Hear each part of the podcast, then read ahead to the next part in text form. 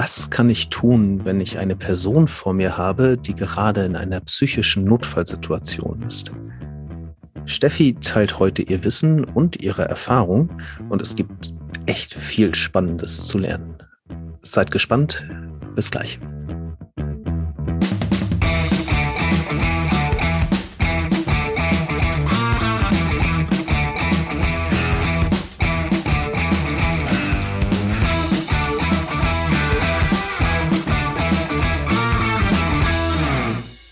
Moin Moin und herzlich willkommen zum Psychotrip, der Psychologie-Podcast, mit dem Steffi und ich uns über die bunte Welt der Psychologie unterhalten. Unser Thema heute kommt von Steffi und ich werfe einfach mal wieder direkt rüber zu dir. Was hast du uns mitgebracht? Ich möchte sprechen über psychische Erste Hilfe. Wow. ähm, Roland, wann war dein letzter Erste-Hilfe-Kurs? Oh, viel zu lange her. Ähm, 20 Jahre? 20? Mhm. Ja, ich habe seit, glaube ich, fünf Jahren auf der To-Do-Liste stehen, dringend mal wieder einzumachen. Okay. Nein, das stimmt äh, nicht. Nein, das stimmt nicht. Das stimmt nicht. Es sind nur sieben. Ich habe nochmal im Betrieb eingemacht. Ganz vergessen. Und was hast du da gelernt? Tja, die Klassiker, ne? Also Wunden verbinden, Herzdruckmassage, wenn so ein automatischer Defi läuft, geht zur Seite. Ja, sowas. Mhm. Und hattest du schon mal einen Kurs zur psychischen Ersten Hilfe? Nee, aber klingt spannend. Ich freue mich sehr darauf, davon zu hören. Ich habe auch tatsächlich noch nie einen äh, gesehen, der jetzt für so ein breites Publikum angeboten wird. Es ist aber eins meiner Herzensthemen. Also ich spreche ja sehr, sehr gerne über Krisen und Notfälle und das würde ich jetzt auch ganz gerne heute mit dir machen. Und äh, wir steigen mal mit einem kleinen äh, Quiz ein. Und ich frage dich jetzt immer, ob, was es ist, eine Krise oder ein Notfall? Aber natürlich ohne mir vorher zu verraten, was der Unterschied ist. Natürlich, das verrätst du mir danach. Okay, let's try. Herr Müller, 63, hat einen Herzinfarkt und kommt mit dem Rettungswagen ins Krankenhaus. Was hat Herr Müller? Eine Krise oder ein Notfall? Er hat einen Notfall. Seine Angehörigen vermutlich eine Krise? Mhm, ja, schon, schon eine gute Annäherung. Okay, Fall 2. Ähm, deine beste Freundin wurde von ihrem Freund verlassen und liegt weinend auf der Couch. Was hat sie? Krise oder Notfall? Krise, würde ich sagen. Mhm. Oh, das war falsch. Drei. Sprechen wir gleich drüber. ähm, Frage 3. Ähm, es geht um Studierende und alle Mitstudierenden von dieser Person wissen, was sie nach dem Studium machen wollen. Nur dieser eine Mensch hat noch keinen Plan. Was hat dieser Mensch? Eine Krise oder einen Notfall? Okay, das wäre jetzt eindeutig eine Krise. Mhm. Und Fall 4. Die Mutter deines besten Freundes stirbt nach langer Krankheit. Was ist das für deinen besten Freund? Eine Krise oder ein Notfall? Kommt drauf an. Also gibt es, gibt es definitiv eine Antwort? Eine richtige Antwort? Weil sonst hätte ich gesagt, es kommt drauf an, wie er es nimmt. Mhm. Letzter Fall und dann gehen wir in die Auflösung. Ein Mitschüler äh, von deinem Sohn versucht, sich das Leben zu nehmen. Ist das eine Krise oder ist das ein Notfall? Notfall. Mhm. Und jetzt hast du dich irgendwie doch über die einzelnen Fälle so ein bisschen einer Definition angenähert. Zumindest schaust du mich so an, als hättest du was im Kopf. Magst du mal auflösen, wie du gerade. Sehr, sehr freundlich. wie du gerade Krise und Notfall abgrenzt für dich? Also Notfall hat diesen äh, Beiton von etwas sehr Akutem. Ne? Also gerade an deiner Reaktion auf den zweiten Fall, äh, da liegt jetzt jemand heulend auf deiner Couch. Ähm, da hast du ja komisch geguckt, als ich meinte Krise. Ähm, was mich halt noch mehr dahin gebracht hat zu sagen, Notfall ist wirklich etwas, was in diesem Moment eben akutes Handeln braucht während eine Krise eher ein Zustand ist. Ne? Also so hätte ich es jetzt abgegrenzt. Also eine Krise ist etwas, was länger andauernd ist ähm, und was vielleicht auch eine Aktion benötigt, aber eben nicht äh, in diesem Moment gerade vordringlich sein muss. Mhm. Das geht schon sehr in die Richtung der Definition, die ich auch rausgesucht habe. Aber vielleicht erstmal zu den Fällen, wo du gesagt hast, so Krise oder Notfall, ich weiß es nicht. Ähm, da kann man auch nicht immer sagen Krise oder Notfall. Das ist erstmal äh, wichtig zu sagen, es gibt nicht diese klare Unterscheidung. Es kommt immer darauf an, wie es für die Person ist. Die Übergänge sind fließend, aber bei Notfällen spricht man von Ereignissen. Also aufgrund ähm, der subjektiv erlebten Intensität, also physisch oder psychisch, werden Ereignisse als so beeinträchtigend erlebt, äh, dass es eben zu negativen Folgen in der äh, psycho oder physisch äh, für die physische Gesundheit äh, kommen kann. Und von Notfällen können Einzelpersonen, aber auch Gruppen betroffen sein. Und genau wie du gesagt hast, es gibt so drei Hauptkennzeichen. Sie treten plötzlich auf, ähm, die Opfer sind überrascht und sie sind unvorbereitet. Mhm. Ja, ich glaube, das ist tatsächlich recht, recht dicht am intuitiven, zumindest vom mhm. letzten Fall dann, äh, weil das war genau mein Punkt. Du sagtest lange Krankheit, ne? Und damit war das irgendwie so, ja, aber wenn er jetzt in diesem Moment ein großes Problem damit hat, ne, dann ist es trotzdem irgendwie ein Notfall. Genau, schaut, schaut man sich eben jetzt diesen Moment an und auch wenn eine lange Krankheit sich angebahnt hat, kann es eben trotzdem so sein, dass es in dem Moment einen Notfall darstellt, weil jetzt gerade ist der Tod eingetreten und darauf kann man sich auch nie umfänglich vorbereiten. Deswegen kann der Moment selbst immer Notfall sein und daraus kann sich dann auch eine Krise entwickeln. Und eine Krise, darunter versteht man den Verlust des seelischen Gleichgewichts infolge einer akuten Überforderung. Also wenn deine gewohnten Verhaltens- oder Bewältigungssysteme durch sehr belastende äußere oder innere Ereignisse überfordert werden und daraus so ein seelisches Ungleichgewicht entsteht, das existiert. Das heißt, das ist so ein innerer Zustand, ähm, dann spricht man von Krisen. Und deswegen kann es sein, deswegen habe ich auch bei dem zweiten Fall so die Stirn Stirn gerunzelt, kann es sein, dass die Freundin eine Krise hat, weil sie eigentlich schon darauf vorbereitet war, dass das passiert und sie ist im seelischen Ungleichgewicht. Oder es kann sein, dass äh, sie noch heiraten wollten und dann hat der Freund sie über Nacht verlassen. Dann trat sehr plötzlich auf. Dann kann auch sein, dass sie das als Notfall empfindet. Mhm. Wenn du jetzt von Krise redest, äh, wäre denn der richtige Begriff psychische Krise oder wie wäre der vollständige Begriff? Weil Krise selbst ist ja sehr, sehr groß als Begriff. Ja, ich würde jetzt sagen, wir sprechen hier von psychischen Krisen. Wie gesagt, diese ganzen Begrifflichkeiten, da tut sich die Krisen- und Notfallpsychologie auch sehr schwer mit, das so klar abzugrenzen. Das sind jetzt die Definitionen, also diese Notfalldefinition von Lasogga und Gasch und die Krisendefinition von Riecher und Rösler, die man sehr häufig findet, ähm, wenn man sich mit Krisen- und Notfallpsychologie beschäftigt. Aber insgesamt muss man sagen, es wird sehr um Begrifflichkeiten immer noch gerungen und äh, ich kann sehr gut mit dem Vorschlag mitgehen, jetzt hier von psychischen Krisen anzusprechen sprechen. Mhm. Was ist Notfallpsychologie? Was würdest du sagen? Ja gut, da, wir, da du den Notfall ja gerade definiert hast als etwas sehr Akutes, was in diesem mhm. Moment ähm, auf den Menschen einprasselt quasi, ähm, wäre meine Erwartung an die Notfallpsychologie eben ja das Äquivalent zum, äh, zum Krankenwagen bei körperlichen Problemen, ähm, nämlich die Lehre davon, wie ich in so einem Notfall denjenigen erstmal wieder stabilisieren kann. Ähm, ja, also vielleicht sogar eher vergleichbar zur, zur Notfallmedizin, nur eben, mhm. eben auf die Psyche bezogen. Sehr spannend. Denn hier ist es wichtig, einmal zu schauen, was ist eigentlich Notfallpsychologie und was ist psychosoziale Notfallversorgung.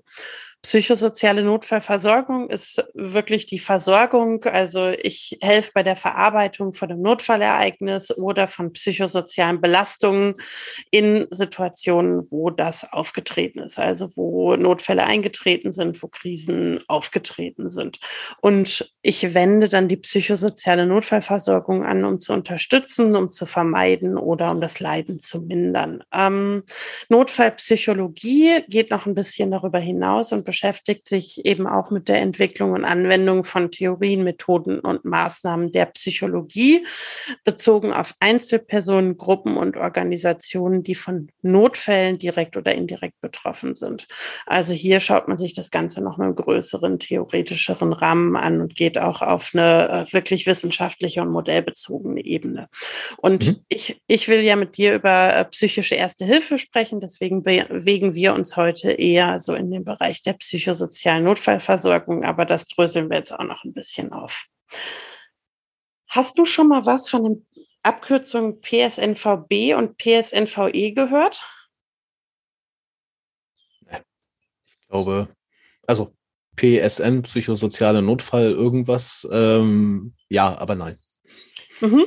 Ganz genau, ja, aber nein. Also äh, der erste Teil stimmte. Psychosoziale Notfallversorgung ist PSNV. Das hört man auch sehr, sehr häufig. Also wenn man sich mit Krisen- und Notfallpsychologie beschäftigt, wird man binnen Minuten über diese Abkürzungen stolpern. Ähm, die Unterscheidung dahinter ist ein Bindestrich B und ein Bindestrich E und unterscheidet ganz einfach äh, psychosoziale Notfallversorgung für Betroffene B und für Einsatzkräfte E weil sich die äh, Maßnahmen da ein wenig unterscheiden, je nachdem, wen ich da psychosozial versorge. Einsatzkräfte heißt äh, sowas wie Leute von der Feuerwehr, Polizei, Katastrophendienste, genau. ähnlich. Alles mhm. mit Blaulicht. Mhm. Mhm. Mm, psychosoziale Notfallversorgung ist was, was schon ein bisschen später passiert. Also es hat schon einen stärker professionellen Charakter. Wenn wir jetzt aber mal überlegen. Ich habe dich ja am Anfang gefragt, äh, wann war dein letzter Erste-Hilfe-Kurs und wann hast du mal einen psychischen Erste-Hilfe-Kurs gemacht? Ähm, das erste ist sehr lange her und das zweite hat noch nie stattgefunden. Und jetzt bist du schon jemand, der sich sehr stark mit dem Thema Psychologie beschäftigt hat. Die meisten Menschen aber nicht. Ähm, das heißt, wenn irgendwo ein Notfall passiert, kann man erstmal davon ausgehen, das ist eine Situation, in denen in der fühlt sich der normale Mensch eher nicht so wohl und versucht sie zu vermeiden, kann aber trotzdem mal passieren, dass man da reingeworfen wird. Und ähm, wenn man drauf schaut, so auf die Stufen der Betreuung oder Versorgung, dann kann man einmal diesen ganzen Bereich Prävention unterscheiden. Ne? Das ist quasi vorgelagerte Maßnahmen, bevor überhaupt ein Notfall passiert ist. Dann kann man unterscheiden äh, währenddessen, also während der Notfall stattfindet. Ähm, das ist so die zweite Zeitschiene. Und hier ist auch die psychische Erste Hilfe angesiedelt und die psychosoziale Notfallhilfe. Und dann kann man noch äh, die dritte Stufe anschauen. Und das sind so nachgelagerte Betreuungsmaßnahmen. Da wird es dann aber schon professioneller, wo auch wirklich Krisennotfallpsychologen und Psychotherapeutinnen dann tätig werden. Und wir mhm. gucken jetzt quasi von der Zeitlichkeit her auf den Moment, Unfall ist passiert und äh, der Normalbürger, die Normalbürgerin ist reingeworfen. Was kann man tun? Was würdest du sagen? Ich, okay, also erstmal die, die Situation verstehen. Also wir haben jetzt ähm, einen Unfall, Hast du genau. jetzt als Beispiel genannt? Ich, ich würde ähm, einfach mal ein Beispiel direkt aufmachen, ah ja, dann perfekt. das macht es mhm. vielleicht leichter. Ähm, hast du Lieblingsurlaubsland, wo du gerne hinfährst? Dänemark oder Italien, so? Italien soll toll sein um diese Zeit. Okay, Italien. Bestes Wetter. Es ist richtig heiß. Vielleicht bist du nach Rom gefahren. Jetzt marschierst du in der brennenden äh, Sonne im Hochsommer durch diese Stadt und äh, merkst selbst, ist ein bisschen heiß. Du warst gut vorbereitet, hast deine Flasche Wasser eingesteckt, da gibt es auch überall Brunnen, ähm, guckst dich aber um und äh, irgendwelche andere Touris, die waren nicht ganz so klug, die haben kein Wasser mit, äh, mitgebracht und da ist einer, der hat einen Hitzschlag. Also der bricht neben dir zusammen. Das ist so eine kleine Familie, äh, Familienvater, irgendwie Mitte 50 oder so, Frau dabei, zwei kleine Kinder und er bricht zusammen und äh, du stehst quasi daneben, ähm, andere Passanten auch, da kommt auch schnell, ich weiß gar nicht, wie heißt das da, die Ambulanz hier.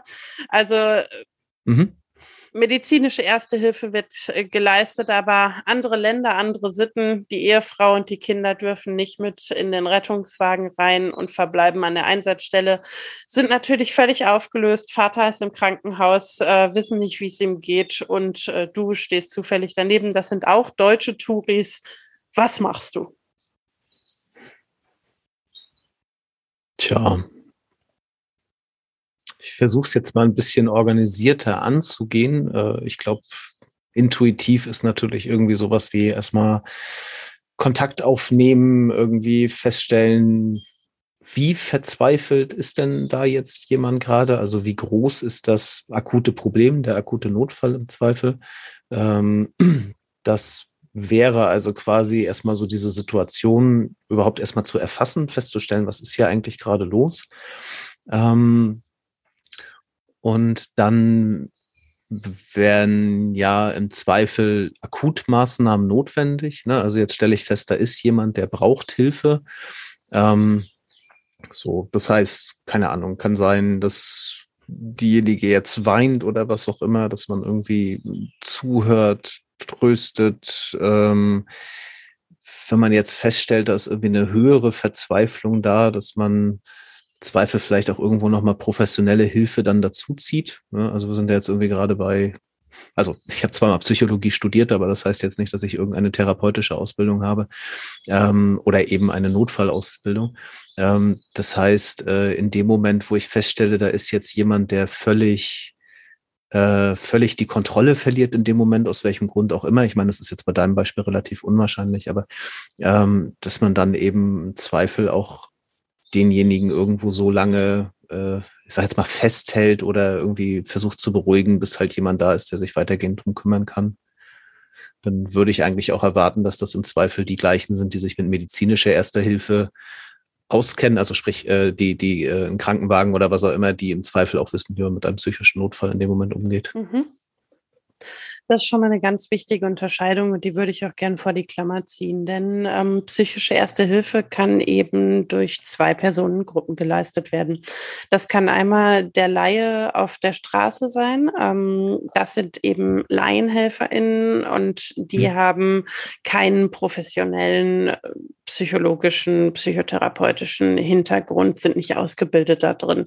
Das heißt, die können auch nicht mehr anbieten als eine psychische Erste Hilfe. Und dann hast du gerade schon gesagt, ähm, du würdest erwarten, dass diejenigen, die medizinische Erste Hilfe anbieten, auch irgendwie geschult da drin sind und ähm, das ist oder es oder es leisten. Ja, nee, nee, äh, so war es nicht gemeint, ähm, sondern ähm, mir ging es darum, wen rufe ich in dem Moment. Ne? Also mhm. Also wenn ich jetzt merke, ich brauche Unterstützung und dann wäre meine erste Anlaufstelle, wäre im Zweifel die gleiche wie bei medizinischen Notfällen. Ne? Also wenn ich jetzt feststelle, da ist jemand, der kommt gerade alleine überhaupt nicht klar und das ist, äh, ist eben ein Problem aus diesem Formenkreis, dann würde ich trotzdem 112 in Deutschland wählen, weil ich sagen würde, wenn, also die werden mir im Zweifel jemanden schicken, der sich damit mhm. auskennt. So war es gemeint.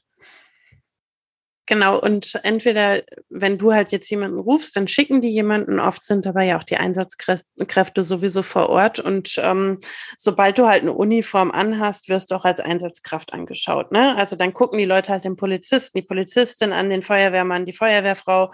Und dann wird da hingeschaut. Und das ist äh, die zweite Personengruppe, nämlich Einsatzkräfte. Und ähm, die haben häufig erstens leider keine Zeit an den Einsatzstellen, weil die eigentlich direkt wieder los müssen.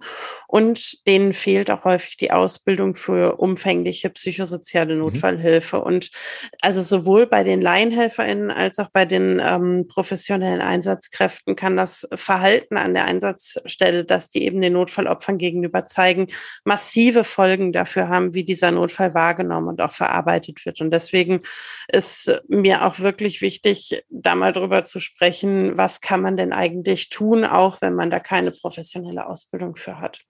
Und Du hast gerade aus deiner Perspektive äh, beschrieben, du würdest erstmal hingehen und einen Überblick gewinnen. Und ähm, es gibt so ja, vier Grundregeln für LaienhelferInnen, wo man sagt, so die vier Sachen kannst du auf jeden Fall machen, damit machst du nichts verkehrt. Und ähm, das geht schon in die Richtung. Und das Erste, was man sagt, ist, sag erstmal, wer du bist, dass du da bist und ähm, was hier überhaupt passiert.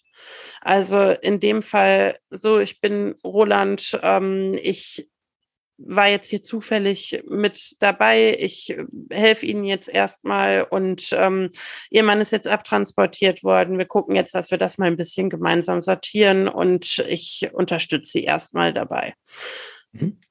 Dann haben die halt erstmal ein Verständnis dafür, wer bist du überhaupt, was ist deine Rolle, was können die von dir erwarten. Und ähm, du weißt es ja selbst, in so überfordernden Situationen wird einfach vom Gehirn nicht, nicht alles verarbeitet, was auf einen einströmt, so dass man wirklich dabei helfen muss, auch nochmal zu verstehen, was ist hier passiert, Informationen teilweise wirklich häufig immer wieder geben muss, äh, bis sie dann auch ankommen. So, das ist Regel eins. Also sag, dass du da bist und was hier überhaupt passiert. Ähm, dann haben wir ein hübsches Szenario im Urlaub aufgemacht. Äh, man bricht auf öffentlicher Straße in Rom zusammen. Rom ist ja keine kleine Stadt. Äh, was könnte denn so ein Problem sein in der Situation? Selber die Schaulistigen. Mhm. Gerade in Zeiten äh, der letzten Jahre, wo jeder sein Handy in der Tasche hat und wo alles ja sofort auch im Internet landet, ist es ein extremes Problem. Also sobald was passiert, zücken die Leute ihre Handys, die filmen das, die nehmen das auf. Ähm, und das ist sowohl für die Opfer, die selbst betroffen sind, als auch für die Familienmitglieder, für diejenigen, die mit der Person in Verbindung stehen, nochmal eine zusätzliche Belastung. Das heißt, das Zweite, was man sagt, ist Notfallopfer abschirmen und äh, Zuschauer ZuschauerInnen eben aus, wegscheuchen. soweit es irgendwie geht, halt wegscheuchen tatsächlich, weil das eine zusätzliche Belastung darstellt. Mm. Ein dritter Punkt, da bin ich immer sehr vorsichtig. Ähm, der heißt, vorsichtig Körperkontakt anbieten und auf Reaktionen achten wirklich, wirklich vorsichtig. Also man sagt ähm, eher so an den weiter körperentfernten Stellen ausprobieren. Ne? Also so also, am Unterarm. Du zeigst, zeigst halt auf die Hände, ne? Genau. Genau. Also äh, Sch Schulter geht, so Unterarm geht, ähm, Hände muss nicht unbedingt sein. Also man, man hat ja so ein natürliches Gespür dafür, was sehr in, intime Bereiche sind. Ne? Hand auf mhm. Oberschenkel geht gar nicht, finde ich persönlich. Hand auf Knie geht auch überhaupt nicht. Also äh, so neutrale Körperstellen und da kann man mal so ganz vorsichtig sanft berühren. Manche Menschen reagieren extrem positiv auf Körperkontakt. Andere Leute können das gar nicht gut ertragen. Und wenn Leute halt so wegzucken, dann auf jeden Fall selber auch aus dem Körperkontakt rausgehen und da nicht hinterhergehen. Das, äh, ich finde es gerade in dem Zusammenhang spannend, weil du gesagt hattest, äh, hier kommen die vier Sachen, wo es heißt, da kann ein Laie nie was falsch machen. Und äh, jetzt bei der dritten sagst du, okay, ganz vorsichtig werden. Genau, deswegen heißt es auch Körperkontakt anbieten und auf Reaktionen achten. Und es mhm. heißt nicht äh, anfassen und losstreicheln. Mhm.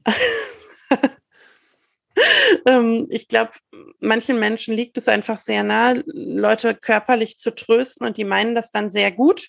Und äh, für das Gegenüber kann das sehr unangenehm sein. Deswegen, man macht nichts falsch, wenn man es vorsichtig anbietet und dann aber wieder zurückzieht, wenn man merkt, es ist nicht erwünscht. Mhm. Und das vierte ist, ähm, mit den Menschen sprechen, in Kontakt gehen und vor allem zuhören. Also reden lassen, fragen, was passiert ist, ob sie drüber sprechen wollen, einfach nochmal die Geschichte erzählen lassen, weil bei so Notfällen, krisenhaften Ereignissen, traumatischen Ereignissen ist es ja so, dass wir als Menschen es manchmal nicht mehr schaffen, ein richtiges Narrativ in das zu bringen, was uns passiert ist. Also uns fehlt teilweise die Chronologie, die Verbindung zwischen den Sequenzen. Und wenn Menschen ins Sprechen kommen über die Ereignisse, dann wird es verarbeitbar. Und mhm. darum ist es auch so wichtig, dass die Leute eine Erzählung um das bekommen, ähm, was ihnen passiert ist. Manche können nicht drüber reden, deswegen nie drängen, aber anbieten, ins Gespräch gehen und vor allem zuhören und aushalten. Mich springt da gerade so ein Begriff aus dem aus der psychologischen Gesprächsführung an, nämlich die Verbalisierung emotionaler Erlebnisinhalte. VES. Keine Ahnung, warum ich das, das so gut gemerkt habe. Ähm, aber das klang für mich jetzt genau danach. Ne? Also ich habe irgendwo ein emotionales Ereignis und ähm, das ist nicht abschließend bearbeitet, solange ich es nicht in Worte fassen kann. Und das klang jetzt genau nach dem, was du da gerade erzählt hast. Ähm, mhm. Dieses Ereignis eben noch in eigenen Worten irgendwo überhaupt mal zu formulieren. Was ist mir da passiert? Was ist jemand anders passiert? Genau, also verbalisieren emotionale Erlebnisinhalte bedeutet ja, dass ich deine Emotionen verbalisiere, damit du sie verarbeiten kannst. Mhm. beziehungsweise damit wir darüber ins Gespräch kommen, also zu sagen, okay, das jetzt Okay, das heißt, wenn ich wenn ich sage, okay, das macht dich wütend oder genau, du bist oder gerade ich, traurig, ne? Ich sehe, mhm. sie sind gerade richtig verzweifelt oder mhm. das ist einfach eine Situation, die kann man gar nicht greifen. Okay, dann sind es also nochmal zwei verschiedene Sachen. Das mhm. heißt, das, das VEE ist quasi die Gesprächsführungsstrategie und was du meintest, ist aber, dass derjenige selbst seine Erlebnisse erstmal verbalisiert. Genau. Also wenn er sich dazu in der Lage fühlt und wenn die Person reden möchte, dann ähm, reden lassen, zuhören, Gespräch anbieten. Und mhm. wenn sie aber nicht reden möchte, dann auch nicht drängen. Und das ist ein Punkt, ähm, der steht hier nicht in der Liste drin, aber der ist so aus meiner persönlichen Erfahrung extrem wichtig und extrem schwierig aushalten. Denn du hast gerade schon gesagt, ähm, wenn jemand so völlig außer sich ist und man da überhaupt gar keinen Zugang mehr zu bekommt. Und das erlebt man auch in anderen Krisensituationen, dass sich Menschen schreiend auf den Boden werfen, dass die verzweifelt sind, dass die laut weinen. In dem Moment hilft nicht reden, weil da kommt eh nichts an. Und dann findet man sich häufig in der Situation, dass man denkt, ich will jetzt aber, ich will was helfen, ich will hier was Gutes tun. Und in dem Moment ist das Beste, was man tun kann, einfach da zu sein und mit auszuhalten und die Emotionen mit auszuhalten. Und dann kann man einmal sagen, ich bin jetzt da, ich halte das erstmal mit Ihnen aus und ich bin hier und dann auch wirklich da zu sein und auch da zu bleiben. Und ähm, so intensive Emotionen können sich meistens nicht über eine kontinuierliche Zeit so halten. Also mhm. nach 20 Minuten kehrt da eigentlich immer ein bisschen Ruhe ein. Und ähm, dann kann man auch ins Gespräch kommen und dann kann man sich auch erzählen lassen. Aber Weinen aushalten, Schweigen aushalten, Trauer aushalten, das ist extrem schwierig, aber wirklich hilfreich und wirklich wichtig. Mhm. Ja, das mit den ähm, intensiven Emotionen, dass die zeitlich begrenzt ist, ist ja, glaube ich, auch genauso parallel in der Angsttherapie, dass man sagt, äh, Angst geht irgendwann vorbei, weil der Körper kann nicht dauerhaft in diesem Zustand verharren. Das ist ja jetzt quasi das Parallel dazu. Ne? Mhm, genau. Und das sind doch eigentlich schon die Regeln für die LaienhelferInnen. Ähm, bei Einsatzkräften macht man es natürlich noch mal ein bisschen differenzierter, von denen erwartet man ein bisschen mehr. Aber am Ende kommt es auch sehr viel auf die Punkte raus, die wir jetzt gerade schon durchgegangen sind. Ähm, Würde es dich interessieren? Äh, es interessiert mich sehr. Äh, ich würde gerne nur einmal zwischenfragen. Ähm, du hast jetzt gesagt, dass die Blaulichtkräfte in der Regel keine oder häufig keine Ausbildung haben oder keine Zeit und sprichst aber von Einsatzkräften. Reden wir jetzt von diesen Einsatzkräften oder nochmal von besonders geschulten Einsatzkräften? Mm, also, ähm, sie kriegen nicht keine Ausbildung, das war früher so. Sie kriegen aber keine umfangreiche Ausbildung. Also nicht jeder Polizist, Feuerwehrmann, Notfallsanitäter ist eine psychosoziale Notfall Kraft, die da helfen kann. Ähm, wenn ich von Einsatzkräften rede, dann rede ich genau von diesen Blaulichtkräften, also Rettungsdienst, Polizei, Feuerwehr. Die sind, die haben aber ja einen anderen Auftrag, ne? Also Sicherheit herstellen, Ordnung herstellen, medizinische Versorgung herstellen. Und die sind schon darin ausgebildet, so eine Art Grundversorgung sicherzustellen. Da hat sich in den letzten Jahren viel getan in der Ausbildung der Einsatzkräfte. Meine Erfahrung ist aber, dass die sich damit gar nicht so wohlfühlen. Und am liebsten nicht in diesen Situationen drin sind, gerade weil sie sagen, hey, ich bin dafür nicht so ausgebildet. Und dann gibt's aber noch extra ausgebildete ähm, Einsatzkräfte genau dafür. Das sind dann zum Beispiel Kriseninterventionsteams, ähm, die eben als äh, psychosoziale Notfallversorgungskräfte ausgebildet sind oder aber auch die klassische Notfallseelsorge. Auch, ähm, auch die gibt es da. Es gibt aber auch noch äh, Krisen- und Notfallpsychologen. Ähm, vielleicht äh, für alle, die sich fragen, warum ich hier äh, so viele Erfahrungsberichte auch mit reinbringe. Ich habe eben noch eine Zusatzausbildung als Krisen- und Notfallpsychologin von der Deutschen Psychologenakademie und bin in dem Bereich auch ähm, tätig. Deswegen kann ich da ein bisschen aus der Erfahrung erzählen. Und genau, unterschiedliche Einsatzkräftegruppen sind eben ausgebildet für die PSNV, also psychosoziale Notfallversorgung, unter anderem KIT, Notfallseelsorge oder Krisen- und Notfallpsychologin. Mhm. Okay, und wenn du jetzt von den Regeln für Einsatzkräfte redest, dann redest du eben von denen, die zumindest eine weitergehende Ausbildung genossen haben oder die eine Grundausbildung letztlich? Einmal. Genau, ich, ich rede jetzt explizit nicht äh, von den äh, KIT-Kräften, nicht von der Notfallseelsorge, nicht von den Krisen- und Notfallpsychologinnen. Das bedeutet nicht, dass die Dinge, die ich erzähle, für die nicht auch gelten würden. Ähm, aber wir haben ja gesagt, wir schauen jetzt erstmal auf die psychische Erste Hilfe.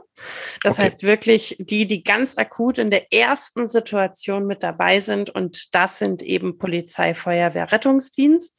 Und ähm, wir können bestimmt irgendwann noch mal eine Folge machen machen, wo es dann wirklich dezidiert um PSNV und vielleicht auch um spezifische Einsatzlagen geht. Ähm, aber das wäre nochmal was, wo wir mehr in die Tiefe gehen müssten. Und ich würde vorschlagen, dass wir heute erstmal bei dem Teil psychische Erste Hilfe bleiben. Mhm. Ja, gerne. Also, Du hast vorhin schon reagiert wie eine Einsatzkraft in deiner Beschreibung, was du tun würdest, äh, denn du hast gesagt, du würdest erstmal einen Überblick gewinnen. Und das ist was, was Einsatzkräfte auch tun sollten. Also erstmal gucken, was ist passiert? Wer ist beteiligt? Wer ist in welcher Situation drin? Wem geht es wie? Und verstehen, was ist da eigentlich los? Ähm, dann der zweite Schritt, sehr ähnlich auch ähm, beziehungsweise identisch zu den LaienhelferInnen, nämlich erstmal Begrüßung und Ansprache. Die Einsatzkräfte haben den Vorteil, die haben eine Uniform an. Also ähm, da sehe ich, wo die herkommen. Das heißt, ich kann sehen, ist das ein Polizist, eine Polizistin, ist das Feuerwehr, ist das Rettungsdienst. Ähm, das heißt, ich bin schon mal so grundsätzlich orientiert. Trotzdem macht es einen Unterschied, wenn der Polizist auf mich zukommt und sagt, Hallo, Frau Siefers, äh, ich bin der Herr, keine Ahnung, Brummer. Ich arbeite bei der Polizei. Ich bin jetzt erstmal äh, da und kümmere mich um Sie. Und ähm, genau, dass ich einfach eine persönliche Ansprache auch habe. Das mhm. ist so der zweite Schritt, so Kontaktaufbau, ne? Auch so eine psychologische Grundregel, erstmal in Kontakt kommen. Ähm, dann adäquates nonverbales Verhalten. Das hast klingt richtig gut. hast du eine Idee, warum man das bei Einsatzkräften so betont? Jetzt ins Blaue geschossen, aber ich würde erwarten, dass das, äh, dass sie qua Ausbildung und auch Notwendigkeit häufig ein sehr entschlossenes Vorgehen haben. Also gerade Polizisten könnte ich mir jetzt vorstellen, die ja in ganz vielen verschiedenen Kontexten agieren müssen. Also von Leuten, die ich anbrüllen muss, über Leute, auf die ich schießen muss, bis zu Leuten, denen ich helfen muss. Und das alles irgendwie in Sekunden äh, quasi wechselnd. Ähm, und ich glaube, also am Ende stelle ich mir vor, in den meisten Einsatzdiensten geht es wahrscheinlich relativ militärisch auch zu im, im Umgangston. Und ich glaube, da hilft es, wenn man sagt, okay, an der Stelle achte mal bitte auf Körpersprache, auf Mimik, auf alles, was dazu gehört, äh, dass du jetzt in diesem Moment eben beruhigend wirkst und zugänglich und mhm. Das ist ein Grund. Also entschlossenes Auftreten ist eine schöne Beschreibung dafür. Äh, die nehme ich schon mal. Ein zweiter Grund ist, wir sind ja gerade in diesem Beispiel in Rom, ist ein Vater zusammengebrochen, wird ins Krankenhaus gefahren, Familie weiß nicht, wie es ihm geht, ob er überlebt und so weiter. Und für diese Familie ist das vermutlich der schlimmste Moment in ihrem Leben. Sowas haben die, zumindest ist es ihnen zu wünschen, noch nicht erlebt und die wissen nicht, wie man sich da verhält. Die, der Rettungsdienst, der da ankommt in dem Moment, die sind morgens ich weiß nicht, wie es in Italien ist, aber in Deutschland äh, sind die morgens um 6 Uhr irgendwie auf die Wache gelaufen, haben sich in ihre Klamotten geschmissen, hoffen, dass sie ein Brötchen noch bekommen, bevor das erste Mal der Pieper geht. Und wenn dieser Pieper geht, dann steigen die ins Auto und dann steigen die auch nicht wieder aus. Also dann schaffen die es vielleicht mal noch auf die Wache, um mal ganz kurz was zu trinken, um mal kurz auf Toilette zu gehen. Wenn sie Glück haben, schaffen sie das Mittagessen. Aber die meisten Einsätze sind nicht so dramatisch, wie es die Alarmierung äh, versprechen würde. Und es ist für sie die Alltäglichkeit. Das heißt, die haut das jetzt gemein gesagt nicht von ne Pushen, wenn der Vater da zusammenbricht mit einem Hitzeschlag. Das tut denen leid für die Kinder und das tut denen leid für die Frau, aber das ist nicht das Schlimmste, was denen an dem Tag passiert ist. Und das heißt, die könnten aus dem Auto aussteigen, mal ein Scherzchen machen. Die könnten aus dem Auto aussteigen, noch mitten im Gespräch sein. Oder ein Brötchen. Nee, das Brötchen lassen sie dann meistens schon auf der Wache, würde ich sagen. Aber ich will nur sagen, da muss man schon darauf achten, wie trete ich auf. Also trete mhm. ich situationsangemessen auf für die Dramatik, die diese Situation für die Betroffenen hat. Und das ist schon ein Thema für Einsatzkräfte, überhaupt nicht aus Böswilligkeit, sondern einfach, weil es der normale Job ist und weil ich ja auch klarkommen muss in diesem Job. Ne? Das dient ja auch der psychischen Stabilität, mhm. da überhaupt irgendwie mit klarzukommen mit all dem Schlimmen, was ich erlebe.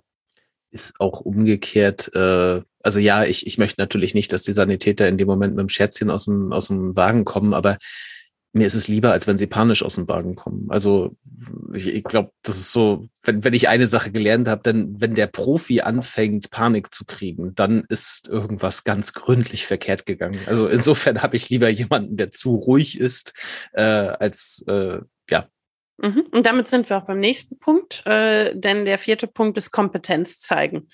Wenn der Profi anfängt, Panik zu kriegen, dann hast du ein Problem. Ne? Also mhm. kennen wir alle vom Fliegen.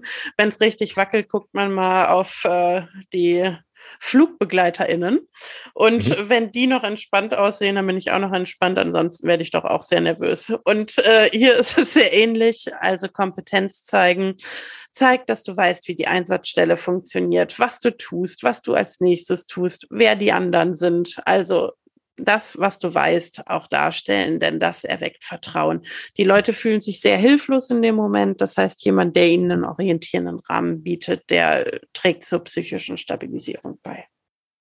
Und das leitet auch über zum nächsten Punkt, denn die Menschen sind ja relativ hilflos in dieser Situation. Denen ist was passiert, wo sie sich nicht darauf einstellen konnten und die haben keine Informationen. Das heißt, man, man nimmt ihnen diese Hilflosigkeit, also man gibt ihnen quasi Handlungskompetenz zurück, ähm, indem man ihnen Informationen gibt. Das heißt, die nächste Regel für Einsatzkräfte, Informationen, die man hat und die auch gegeben werden können, geben. Ähm, mhm. dann das Geht es schon um, um Handlungsoptionen oder erstmal wirklich nur um Informationen? Also sprich, ist das schon sowas wie, Sie können jetzt nach Hause gehen, das Krankenhaus wird Sie anrufen oder Sie fahren dahin oder ist es erstmal nur Informationen so, ich weiß, Ihr Mann wurde da und dahin gebracht? Also, All das. Hm. Also sowohl zu dem, was passiert ist, wie Sie es einschätzen, was Sie tun können, okay. alles, was mhm. Ihnen Orientierung gibt und vor allem das, mhm. was Sie erfragen. Mhm. Das kleiner Exkurs, äh, sieht jetzt anders aus, wenn die Menschen nicht unbedingt dabei waren, zum Beispiel wenn sich jemand suizidiert hat und du eine Überbringung von einer Todesnachricht hast, da sind wir jetzt aber eher im PSNV-Bereich, ähm, da gibst du auch Informationen, also da gibt die Polizei auch Informationen, aber bis zu einem gewissen Detailgrad. Ne? Da wird jetzt nicht jedes Detail direkt ausgebreitet, sondern auf Nachfrage dann weiter erzählt, weil das teilweise natürlich auch ziemlich brutal sein kann. Also mhm. nicht immer alles raushauen, sondern situationsangemessen und personenangemessen. Mhm. Genau. Ähm, aktiv zuhören, wenig überraschend, genauso wie bei den LaienhelferInnen Selbstkontrolle stärken ist der nächste Punkt. Das hatte ich aber vorhin schon ein bisschen erläutert. Also das, was ich selbst tun kann, auch tun. Zum Beispiel hat man ja das Bedürfnis, oh, der Person geht schlecht, ich möchte jetzt was Gutes für die tun und nehme der alles ab. Und ähm, wenn zum Beispiel der Mensch was trinken soll oder sagt, er hat Durst und ich habe irgendwie einen Becher für den und direkt daneben ist dieser Brunnen. Ne? Ich habe halt gesagt, vielleicht gibt es in Rom viele Brunnen. Dann kann man auch sagen, so, ich gebe ihm den Becher, gehen Sie da mal hin, füllen den mal auf. Weil in dem Moment stärkt das die Handlungskompetenz. Ich erlebe mich als wirksam. Ich kann für mich etwas tun. Und ähm, das führt dazu, dass ich mich äh, besser in der Situation zurechtfinden kann und schnell wieder ins Handeln komme und aus dieser Hilflosigkeit rauskomme ist, glaube ich, aber etwas, was tatsächlich auch, also wir sind ja gerade bei den, bei den Regeln für die Einsatzkräfte. Ich glaube, das ist was, das ist für einen Laien auch deutlich schwieriger umsetzbar, oder? Also, wenn ich jetzt sehe, da, da sitzt jemand, der hat Durst und sagt, ja, ich gebe dir mal einen Becher, lauf mal, lauf mal ruhig selber zum Brunnen, ähm, ist, glaube ich, deutlich schwieriger zu vermitteln, als wenn mir so ein Uniformierter, wo ich ja dann doch so eine gewisse Anmutung von, von ähm, ja, Kompetenz oder, oder Weisungskompetenz vielleicht sogar habe, sagt, nehmen Sie mal ruhig den Becher und gehen Sie mal selbst darüber, ne? Genau, so könntest du sagen. Äh, das wäre mir nämlich noch wichtig, dass man nicht sagt, so hier Becher und hopp. Ja, ähm, sondern dass man sagt, so, ich gebe Ihnen mal den Becher und äh, schaffen Sie das selbst, da eben sich was zu holen oder ähm, zu sagen, ich gebe Ihnen jetzt den Becher, wir gehen da mal eben zusammen rüber und Sie kommen mit. Und dann gibt es aber auch Situationen, wo Leute so völlig außer sich sind, dass man weiß, ich überfordere die damit, überfordern soll man auch keinen. Und dann sagt man, ich hole Ihnen mal eben was zu trinken.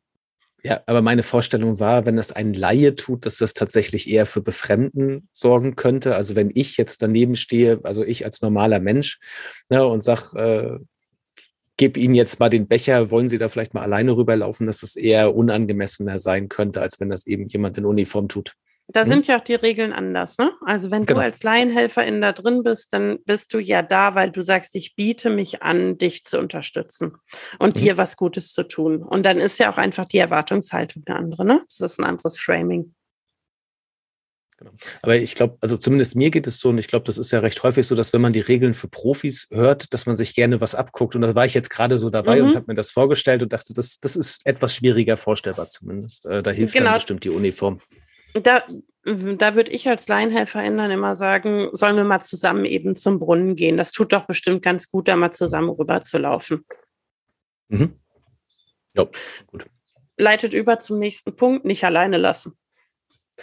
Ähm, auch wenn Einsatzkräfte an der Einsatzstelle gebraucht werden, nicht so einen permanenten Wechsel. Erst kommt Herr Brummer, dann kommt Frau Müller, dann kommt sonst wer vorbei, sondern kontinuierlich bei der Person bleiben und wenn man wirklich weg muss, sagen, wohin man geht, wann man wiederkommt, weil das wieder zur Hilflosigkeit beiträgt, wenn mich mhm. jemand alleine lässt.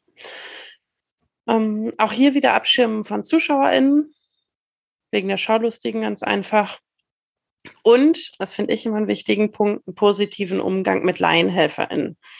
Also wenn jemand an der Einsatzstelle war, zum Beispiel du standst daneben, hast geholfen, hast betreut und dann kommt eine Einsatzkraft und sagt, oh Gott, was haben Sie denn da gemacht? Dann trägt es nicht dazu bei, dass du nochmal hilfst und führt dazu, dass die Person vielleicht auch den Eindruck hat, ihr ist was Schlechtes getan worden. Also Einsatzkräfte sollten immer positiv mit den Menschen umgehen, die versucht haben zu helfen, denn jeder tut in der Situation das Beste, was er oder sie kann. Mhm.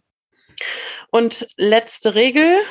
Darf ich da nochmal ganz kurz einhaken? Ich weiß, das ist ein bisschen raus, aber äh, Erinnerung von meiner ersten Hilfe war, ähm, man kann letztlich nichts Falsches tun. Ne? Also in der, in der Nothilfe ist ja, also ich weiß, da ging es ja auch um diese Haftungsfrage, kann ich jetzt irgendwas falsch machen? Ist das immer noch so? Also Lass geht es auch an der Stelle? 20 Sekunden pausieren und dann kommen wir dazu, was du falsch machen kannst.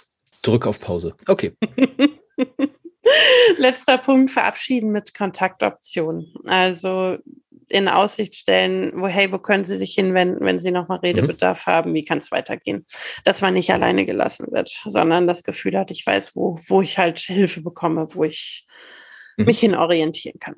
So, Pause-Taste auf äh, Play gedrückt. Ähm, schädliche Verhaltensweisen. Any ideas? Viele. ähm, also meine Frage bezog sich ja jetzt konkret erstmal darauf, ähm, wenn ich versuche zu helfen, wird das immer am Ende mir als positiv ausgelegt. Ja, weil du hast gerade gesagt, wenn jetzt Einsatzkräfte ankommen und da ist ein Laienhelfer, ähm, dann sollten sie denjenigen nicht irgendwie negativ behandeln, sondern erstmal positiv, der wollte helfen. Und das hat mich halt so erinnert an dieses Thema, wenn du irgendwo an einer Unfallstelle hinkommst, versuch einfach zu helfen. Und selbst wenn es falsch ist, dann ist das halt so, aber du hast wenigstens versucht zu helfen. Ja, im Großen und Ganzen ist das auch so. Trotzdem gibt es vier Dinge, die eher schädlich sind. Das erste, Vorwürfe machen. Warum haben Sie Ihrem Mann denn nicht eher was zu trinken gegeben? Warum haben Sie denn nicht schneller den Rettungsdienst gerufen? Warum haben Sie ihm denn nicht die Beine hochgelegt? Also Vorwürfe zu machen führt dazu, dass tatsächlich eine Verschlimmerung eintreten kann, weil die Menschen in, in Schuldempfindungen kommen. Mhm. Gleiches gilt äh, für den Umgang von Einsatzkräften mit LaienhelferInnen. Mhm warum haben Sie denn nicht äh, die Zuschauer abgeschirmt oder warum haben Sie die Person alleine gelassen? Wie auch immer, ne? Kann man sich, glaube mhm. ich, sehr einfach vorstellen, dass das tatsächlich dazu führen kann, dass negative Ereignisse nochmal negativer wahrgenommen werden. Mhm. Das ist auch so das Wichtigste, finde ich persönlich immer. Es gibt aber noch drei andere Sachen, die man auch eher nicht machen sollte. Ähm, über eine haben wir schon gesprochen, Hektik. Wenn man an die Einsatzstelle kommt und Hektik verbreitet und die Lage eher noch äh, dynamisiert, dann ist es auch nicht besonders hilfreich. Also wenn man wie so ein aufgescheuchtes Huhn über die Einsatzstelle rennt, ähm, das macht die Betroffenen nervös und das macht die Einsatzkräfte nervös. Dann wird man auch äh, über kurz oder lang äh, wahrscheinlich von der Einsatzstelle entfernt werden freundlich zum Gehen aufgefordert. dann wird dir vielleicht nochmal gedankt und gesagt, äh, du darfst dann auch deinen Stadtspaziergang fortsetzen. Über das dritte haben wir auch schon gesprochen, Abgestumpftheit ausdrücken. Ne? Also mhm. irgendwie schon wieder zu eine. sagen, oh, Nummer drei, mal gucken, ob der es packt. Das mhm wäre wahrscheinlich auch nicht ganz so hilfreich, weil wie gesagt, für die Ehefrau und die Kinder ist das vermutlich eine der schlimmsten Situationen ihres Lebens, auch wenn es für die Einsatzkräfte an dem Tag Nummer drei mit Hitzeschlag ist. Und Nummer vier, Billigtrost. Idee, was ein Billigtrost sein könnte? Das wird schon. Richtig. Das wird schon wieder. Alles wird gut. Oder? Das ist ja quasi verharmlosen. Ne? Also mhm. das, du hast ja gerade gesagt, für, die, für denjenigen ist das gerade oder diejenige ist das gerade eine besonders schlimme Situation. Ähm, das muss ich ja irgendwo auch würdigen an der Stelle, ähm, selbst wenn es für mich erstmal nicht so aussieht.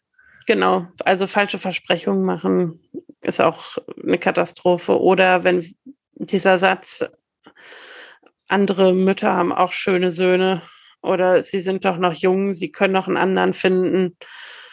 Alles schon gehört ist dramatisch. Machen sie halt ein neues Kind. Richtig. Wird tatsächlich, also ist, ist Leuten tatsächlich auch schon gesagt worden. Und das ist einfach nur brutal. So, und dann merkt man auch, man kann Dinge falsch machen. Ne?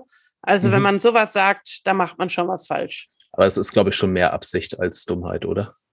An so einer Stelle. Also, das kann nee. ich mir dann schwer anders noch erklären. Nee, ich glaube, manche Menschen sind wirklich sehr unempathisch die meinen das dann gut. Okay, also das entzieht sich so ein bisschen meiner Vorstellungskraft, aber okay. Ja, also ich, ich, es ist ja schon sehr analog zur medizinischen Ersten Hilfe. Ne? Natürlich kannst du auch bei der medizinischen Ersten Hilfe Dinge falsch machen. Natürlich kannst du was schlimmer machen, aber das sagt halt mhm. keiner, damit du überhaupt anfasst und hilfst. Und genauso ist es ja auch. Also besser, du versuchst dich und zur Not machst du halt was verkehrt, aber du hilfst den Menschen in den allermeisten Fällen und deswegen immer mit gutem, mhm. gesunden Menschenverstand und Empathie drauf los. Und wahrscheinlich bist du ja nicht der eine, der sagt, machen Sie halt ein neues Kind. Genau. Und die, die Anleitung haben wir ja gerade netterweise von dir schon bekommen.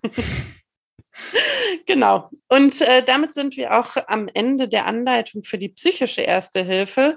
Natürlich kann man sagen, wenn man jetzt jemanden hat, der schwerer betroffen ist, dann ordert man quasi die Fachleute nach, KrisennotfallpsychologInnen, Kriseninterventionsteams, äh, Notfallseelsorge oder alle anderen, die sich in den Bereichen äh, tummeln und Unterstützungsleistungen anbieten. Das wäre aber dann nochmal eine eigene Folge und äh, da könnte man dann nochmal in unterschiedlichste Indikationen und Fälle mit reinschauen. Aber das tun wir dann zu anderer Gelegenheit. Und damit wäre ich äh, mit dem durch, was ich vorbereitet hatte, wäre aber gespannt, ob du noch was hast, was du besprechen willst. Ich denke, ich glaube noch mal kurz drüber nach.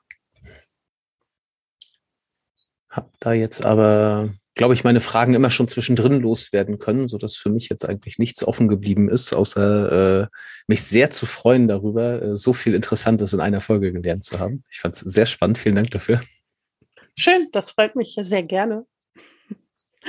ähm, ich fand die Diskussion auch nochmal sehr anregend für mich. Also es äh, führt doch noch mal immer zu einer Reflexion, weil wenn man in dem Bereich unterwegs ist, dann denkt man sich so, ja klar, und das und das und das und äh, das wird man jetzt machen. Aber das noch mal zu erzählen, das hilft dann auch noch mal klar zu ziehen, was sind eigentlich die Punkte, die wirklich wichtig sind, die man jemandem raten würde. Also äh, danke für dein Interesse an meinem Rom-Hitzeschlag-Einsatz.